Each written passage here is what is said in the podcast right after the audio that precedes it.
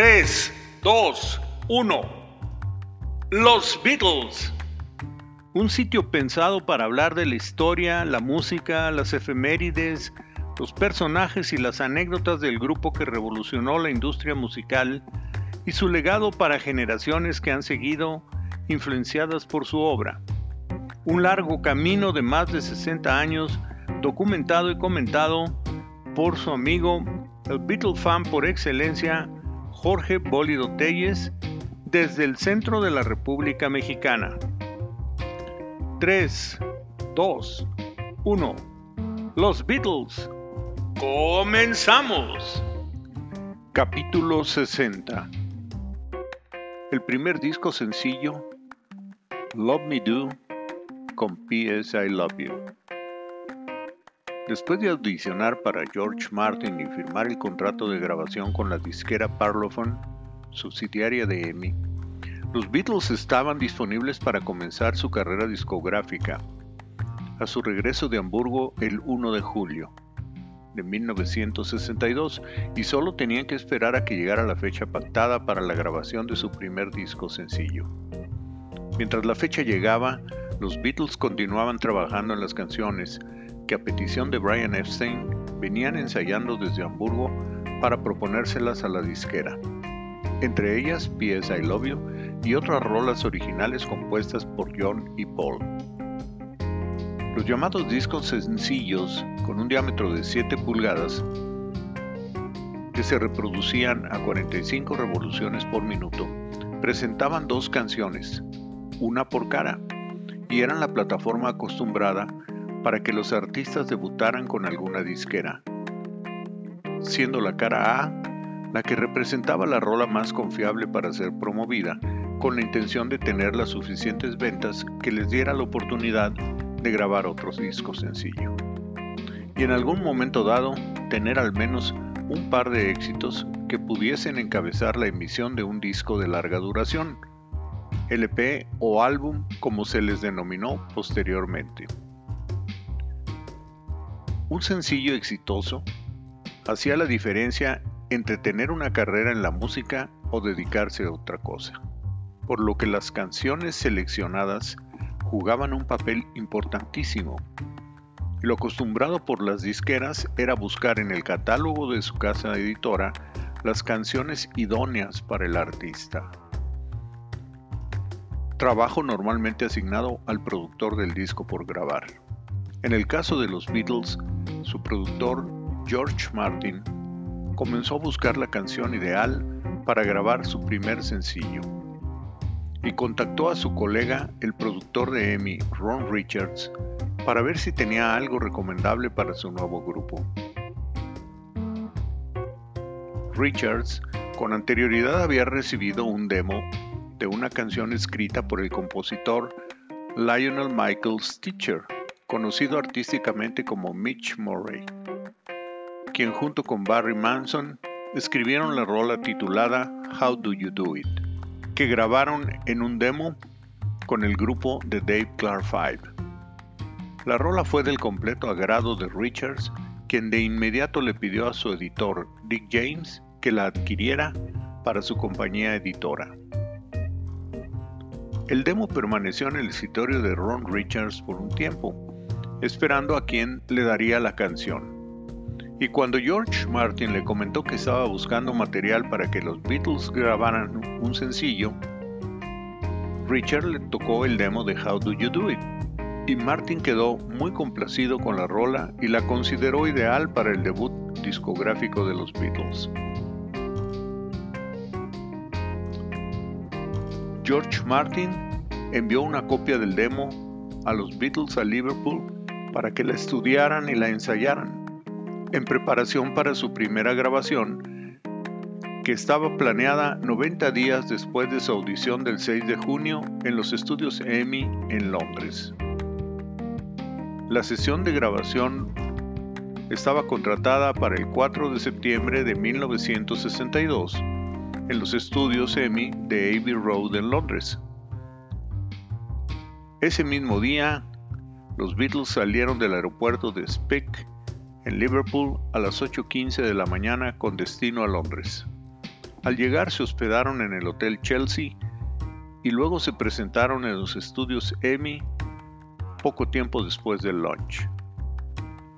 Es importante hacer notar que en 1962 las sesiones de grabación se apegaban a un estricto reglamento y se dividían en tres horarios, de 10 de la mañana a 1 de la tarde, de 2.30 a 5.30 de la tarde.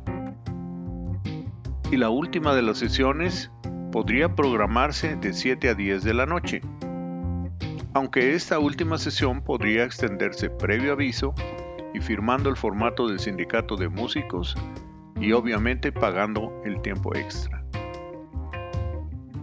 Después de la audición de los Beatles del 6 de junio de 1962, el grupo había tenido un cambio importante al decidir despedir a su baterista Pete Best para incluir como reemplazo a su amigo Ringo Starr. George Martin se había enterado del cambio de baterista gracias a que la señora Mona Best, madre de Pete, le había hablado por teléfono al productor para preguntarle si por su solicitud su hijo había sido despedido de la banda, a lo que Martin respondió que él no tenía nada que ver.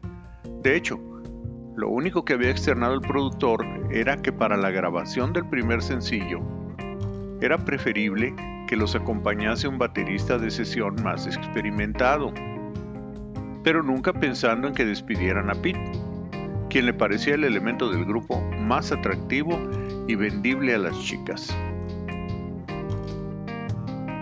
Y una vez grabado el disco, podían presentarlo en vivo con Pete Best en los tambores y los fans no notarían la diferencia. El cambio de Pete reforzó la idea de Martin de contratar a un baterista de sesión para no arriesgarse a grabar con alguien que no conocía. Y fue hasta el día de la grabación que audicionó a Ringo, mientras el grupo ensayaba.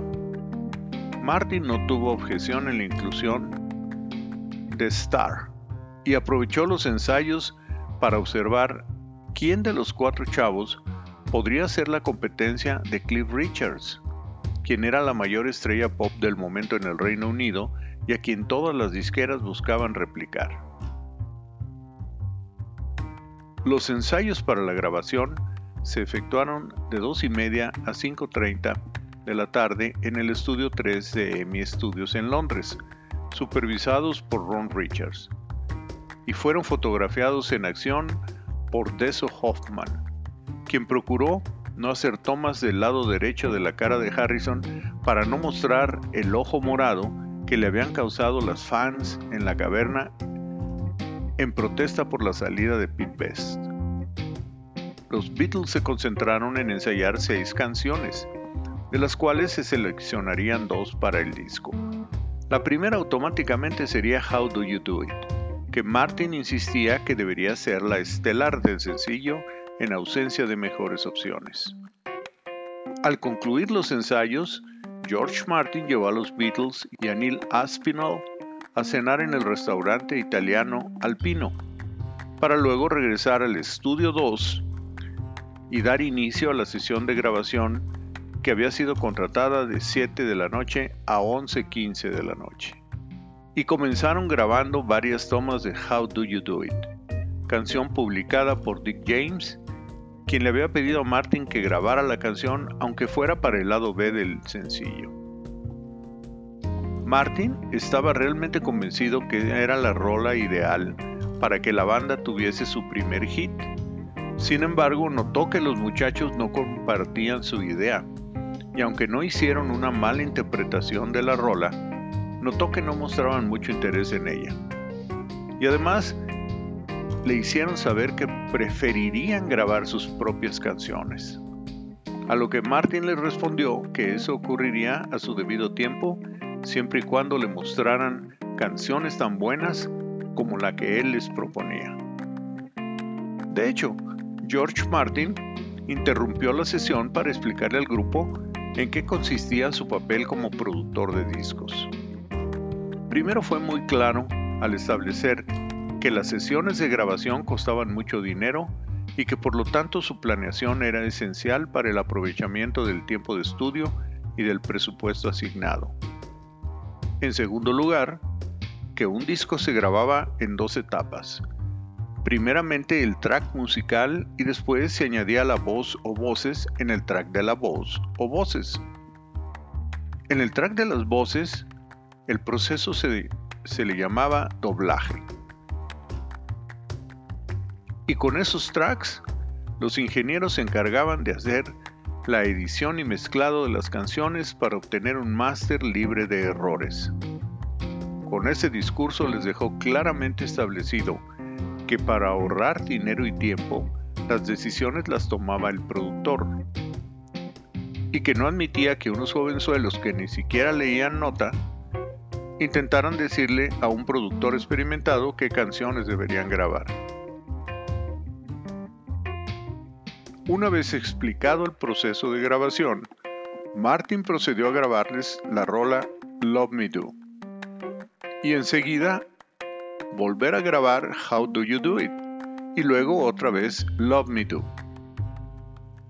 Existen documentos en los archivos de EMI que registran que el productor George Martin y el ingeniero Norman Smith, además de grabar esas dos canciones, también hicieron una mezcla monaural de ambas y que se prensó un disco para que Martin lo escuchara detenidamente y que al día siguiente tomase decisiones que le comentaría al manager del grupo Brian Epstein. George Martin expresó que definitivamente los Beatles aún no estaban listos al 100% para ser grabados y les pidió encarecidamente que siguieran practicando para que regresaran el 11 de septiembre a una nueva sesión de grabación. Los Beatles recibieron un pago de 7.10 libras cada uno por su trabajo en esta primera sesión y regresaron a Liverpool esa misma tarde. El resultado de la sesión no fue comunicado a los medios y su primera sesión de grabación, aunque fallida, al menos les había ayudado a los muchachos a calmar su nerviosismo en el estudio y mientras se acercaba la nueva fecha para grabar, se concentraron en sus tocadas en vivo y en seguirse preparando para la siguiente sesión de grabación. Por su parte Martin, aunque seguía considerando la rola How Do You Do It como muy buena, finalmente se decantó por Love Me Do, una rola simple pero interesante, particularmente por el sonido de la armónica de John Lennon, y se lo comunicó al editor Dick James, diciendo que sería la canción Love Me Do la que ocuparía el lado A del primer sencillo del grupo, y que How Do You Do It podría usarse en el lado B del disco. La decisión del uso de How Do You Do It no le pareció justa al editor por la calidad de la rola. Sin embargo, cuando escuchó Love Me Do, coincidió con Martin que era una mejor canción para el lanzamiento del grupo. Y James se reunió con Brian Epstein para negociar la publicación de Love Me Do con su compañía editora. Además, en esa reunión, Epstein le ofreció contratar a Dick James para que su compañía editora se encargara de publicar todas las canciones de los Beatles a partir de enero de 1963, lo cual resultaría en el negocio más rentable de toda su carrera. Finalmente, la tan citada rola How Do You Do It confirmó las expectativas de sus defensores cuando fue grabada meses después por el grupo Jerry and the Pacemakers, también representado por Brian Epstein y que alcanzó el número uno en las listas de popularidad. El 11 de septiembre de 1962, los Beatles se armaron de valor para regresar a los estudios EMI en Abbey Road y realizar su segunda sesión de grabación, que aunque muchos la consideran erróneamente como la primera, la banda fue recibida con la noticia de que George Martin había cancelado la grabación de How Do You Do It y que había decidido que las canciones para el primer sencillo serían sus rolas originales P.S. I Love You y Love Me Do. Otra novedad que les tenía preparada George Martin para ese día era que el productor Ron Richards se haría cargo de la sesión y había solicitado la presencia de un baterista de sesión de nombre Andy White, de 32 años, para que tocara la batería en la grabación, pues tanto Martin como Ron Richards no habían quedado satisfechos con el sonido de Ringo en la grabación del 4 de septiembre. A pesar de que golpeaba bien duro los tambores, les parecía incapaz de, hacer un buen redoble, y Martin quería que la primera grabación de los Beatles sonara perfecta. Ringo no dijo nada y los otros tampoco, a sabiendas que Martin tenía la autoridad y su carrera discográfica dependía del apoyo de su influyente productor.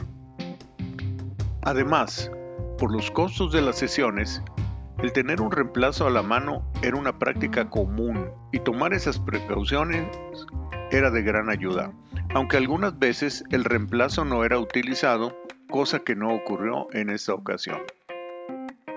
No obstante, Ringo pensó que le estaban aplicando el mismo trato que a Pete Best y que lo habían invitado a unirse al grupo para tocar solamente en shows, en los clubes y conciertos, pero que no lo consideraban suficientemente bueno para tocar en los discos. Después de ensayar las dos rolas, la producción se inició a cargo de Ron Richards en el estudio 2 de Abbey Road de 10 de la mañana a 1 de la tarde, grabando las tomas 1 a 10 de P.S. I Love You, con Andy White en la batería y Ringo tocando una maraca por invitación de White. En ese momento, P.S. I Love You se había considerado para ocupar el lado A y Love Me tomaría el lado B del disco. Sin embargo, Ron Richards recordó haber oído antes otro sencillo con una rola también titulada. I Love You y decidió invertir el orden de las rolas en el disco para evitar posibles confusiones. Después de la segunda toma, Martin consideró que la rola sería un disco vendible. Al terminar la toma 10, la canción quedó lista para ser mezclada. Luego continuaron la sesión haciendo un remake de Love Me Do. Tomas 1 a 18, nuevamente con Andy White en la batería y Ringo tocando el pandero. Hasta la toma 18, Martin consideró que la rola estaba lista para ser mezclada. Cerca de la una de la mañana, al final de la sesión, los Beatles grabaron algunas tomas de la canción Please Please Me, estando ya presente George Martin, pero la rola no le gustó del todo al productor, debido a que el ritmo con el que el grupo la interpretaba no era suficientemente rápido, y les pidió que incrementaran el beat para trabajarla en una sesión de grabación posterior pues la canción le pareció realmente buena. De esa grabación de Please Please Me, Emi no guardó copia, ya que por política solo guardaban las tomas del máster, costumbre que afortunadamente se modificó meses después y en 1963 Emi guardaba copia de prácticamente todo lo que se grababa en las sesiones. Las mezclas mono de las rolas del sencillo se hicieron en el mismo estudio 2 de los estudios EMI en Londres de 10 de la mañana a 1 de la mañana. P.S. I Love You se mezcló de la toma 10 y Love Me Do de la toma 18. Andy White cobró 5 libras y 15 shelines por su participación en esta sesión, mientras que los Beatles, a pesar de tener un contrato por regalías, recibieron el mismo pago, establecido por el sindicato de músicos por cada sesión con EMI en la que participaban. Su trabajo por esta sesión del 11 de septiembre fue pagado con 5.15 libras para cada uno, dinero que les entregaba el cajero de los estudios Mr. Mitchell al finalizar la sesión y lo registraba en la tarjeta individual de pagos de cada Beatle. Este proceso continuó vigente hasta 1964. La producción del sencillo se acredita a Ron Richards como productor, Norman Smith como ingeniero de balance y se desconoce el nombre de la persona que actuó como operador de grabadoras. George Martin dio por terminada la sesión y los Beatles por fin habían grabado su primer disco comercial y salieron del estudio pasada la una de la mañana del 12 de septiembre de 1962. Los muchachos regresaron a Liverpool para cumplir sus compromisos para el resto del mes en el número de septiembre 20, Mercy Beat, el periódico de Liverpool, además de publicar una foto del grupo con George Harrison mostrando su ojo morado, publicaba un anuncio avisando a los fans que la tienda de discos NEMS de Liverpool estaría aceptando órdenes para comprar el primer sencillo de los Beatles con el sello Parlophone número de catálogo R4949, que sería lanzado el 5 de octubre de 1962 con las rolas Love Me Do y P.S. I Love You. Para la primera impresión del disco, Parlophone utilizó la grabación hecha con Ringo, tocando la batería en Love Me Do, y Andy White tocando los tambores en P.S. I Love You. Las siguientes impresiones a partir de 1963 usaron ambas grabaciones con Andy White en el disco sencillo y también en fecha posterior para el álbum. Las versiones de Love Me Do con y sin Ringo son fácilmente diferenciadas por las fechas de realización. La del 4 de septiembre es la versión con Ringo en la batería y la del 11 de septiembre es la versión con Andy White en los tambores y Ringo tocando el pantero. Este cambio obedeció a que para el lanzamiento del disco Extended Play titulado The Beatle Hits se incluyó la versión con Andy White y EMI decidió que las emisiones siguientes incluyeran siempre la misma versión y para evitar nuevas modificaciones se destruyó el máster de Love Me Do con Ringo en la batería. Mercy Beat, el periódico de Liverpool, en su número de octubre 18 de 1962, publicó la exclusiva de que Love Me Do alcanzaba el número uno en la lista de los top 20 del área de Mercy apoyado por las compras de sus fieles seguidores de Liverpool, y probablemente también por una compra masiva de 10.000 copias por parte de Brian Epstein para su tienda NEMS, lo cual también impulsó el disco a entrar en las listas nacionales, como la del New Record Mirror, donde llegó al lugar 49 y en la lista del periódico New Musical Express que colocaba el disco en el lugar 27, donde permaneció un tiempo.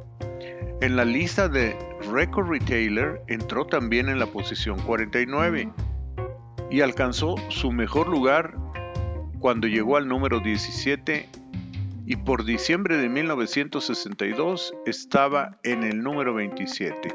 Luego regresó al 49 y después estuvo subiendo y bajando al número 46, 42, 32, 37, 29, 23, 21, 26, 19 y 22. La rola se escuchaba ya en la radio, pues los fans de Liverpool la pedían constantemente. La primera estación en transmitir Love Me Do fue la radiodifusora Radio Luxembourg el tener ese disco grabado facilitó a Brian la promoción del grupo en radio y televisión. George Martin quedó muy complacido por el disco debut y ahora estaba interesado en producirles un segundo sencillo. Parecía que la carrera de los Beatles, en cuanto a discos se refiere, comenzaba con el pie derecho. Termino así mi relato de la primera grabación profesional de los Beatles. Espero que haya sido de su agrado este episodio y me despido desde la ciudad de los jardines en San Luis Potosí, SLP México. No dejen de enviar sus comentarios a mis redes sociales con sus críticas y sugerencias. Hasta la vista.